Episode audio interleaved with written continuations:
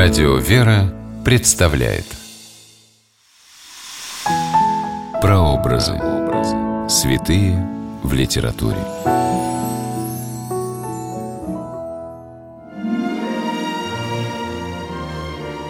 Есть такая пословица «Любовь братская лучше каменных стен», ее в полной мере подтверждает история дружбы двух русских князей. Здравствуйте, с вами писатель Ольга Клюкина с программой «Прообразы. Святые в литературе». Сегодня мы говорим о благоверном князе Владимире Серпуховском, его дружбе с князем Московским и романе Виктора Кудинова «Неволя». Место действия – города Москва и Серпухов. Время действия – XIV век по Рождестве Христовом –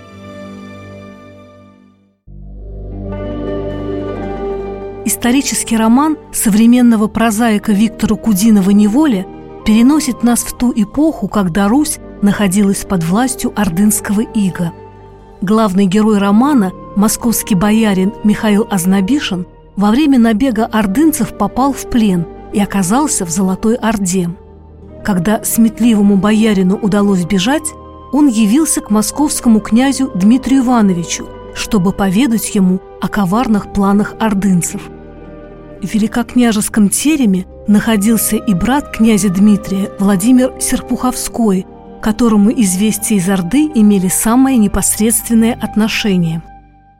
«Задумали великий князь в Орде ссорить тебя с князьями, а прежде с братом твоим Владимиром Андреевичем». «Как же это они могут нас поссорить?» – подивился князь Дмитрий. Ярлык на великокняжение ему дадут. Владимир Андреевич порывисто вскочил со скамьи, решительно заявил «Брат, никогда тому не бывать». В прозвучавшем фрагменте романа «Неволя» показан решительный, открытый характер князя Владимира Андреевича Серпуховского и его преданность брату. Во времена княжеской междоусобицы на Руси Такое нечасто встречалось. Князь Владимир еще в младенчестве лишился отца и воспитывался в Москве в семье своего дяди, великого московского князя Ивана Ивановича Красного. С двоюродным братом Дмитрием, впоследствии получившим прозвище Донской, они дружили с детских лет. А еще у княжичей был общий духовный наставник, московский святитель Алексий – который воспитывал их в духе христианской любви и чести. В 1364 году, после смерти отца, 14-летний Дмитрий стал главой Московского княжеского дома, и десятилетний Владимир, тоже внук московского князя Ивана Даниловича Калиты, присягнул ему на верность. Никогда Владимир Андреевич не изменил своему слову и не вынашивал честолюбивых планов потеснить брата на престоле.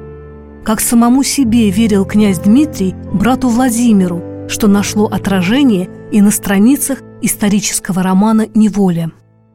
Князь Владимир Андреевич Серпуховской обратился к великому князю. «Брат, будь покоен, ни ложью, ни златом меня не совратить». «Спасибо, брат», — ответил князь Дмитрий с необыкновенной мягкостью в голосе — Знаю, так и поступишь. В 1380 году, во время Куликовской битвы, полк Владимира Андреевича находился в засаде и в решающий момент вступил в бой, что во многом определило исход сражения в пользу русских. За свое мужество князь Владимир Серпуховской получил прозвание «храбрый» или, как говорили на Руси, «хоробрый». После жестокой сечи Владимир Андреевич разыскал на Куликовом поле раненого князя Дмитрия, очень обрадовался, что брат жив, и первым сообщил ему весть о победе. Не только ратными подвигами прославился князь Владимир Андреевич Серпуховской. По благословению преподобного Сергия Радонежского он основал в Серпухове мужской Высоцкий монастырь, который действует и поныне. Владимир Серпуховской – почил в 1410 году и был похоронен в Архангельском соборе Кремля рядом с братом Дмитрием. Замечательную характеристику благоверному князю Владимиру Андреевичу Серпуховскому дал историк Николай Карамзин.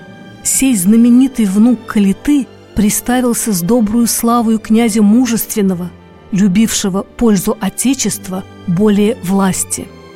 С вами была Ольга Клюкина.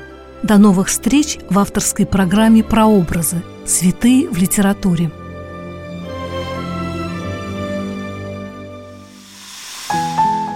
Прообразы. Святые в литературе.